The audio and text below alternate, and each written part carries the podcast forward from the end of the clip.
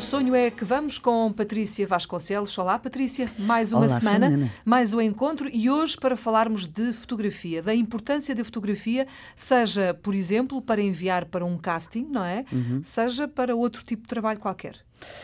Sim, ou seja, aqui hum, o que é importante é, portanto, obviamente estamos a falar deste, deste circuito de, das pessoas que gostariam de experimentar, um, ter uma experiência em fazer um casting para publicidade, eh, algum pequeno papel num filme, etc. Tem que se começar por algum lado.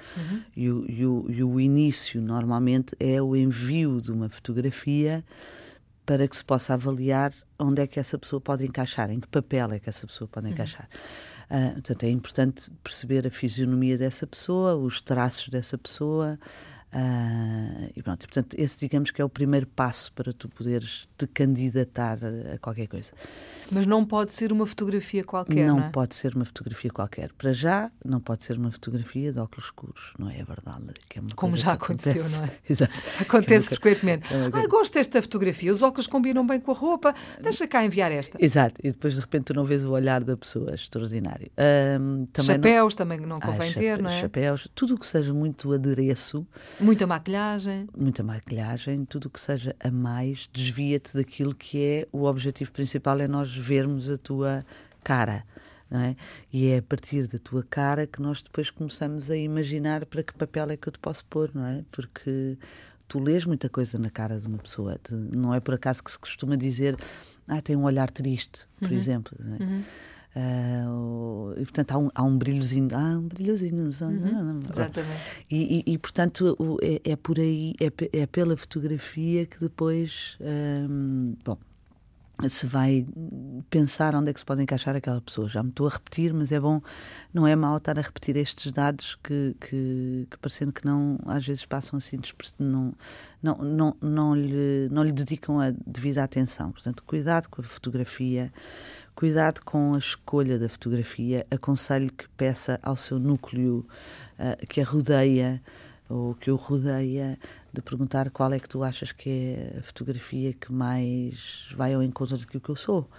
Ah, porque o importante é ah, não é a qualidade da fotografia no sentido ai que eu estou lindo de morrer, mas sim o quanto é mais próximo daquilo que tu serás quando me entras pela porta adentro. Portanto, convém que a fotografia seja o mais ah, o mais natural possível. Ah, Pode ser a cores ou preto e branco. Pode ser a cores ou a preto e branco. Não pode ser de perfil, não é? Tem não que ser pode de ser de frente. perfil. Eh, ou, ou pode ser também de perfil. Pode ser uma.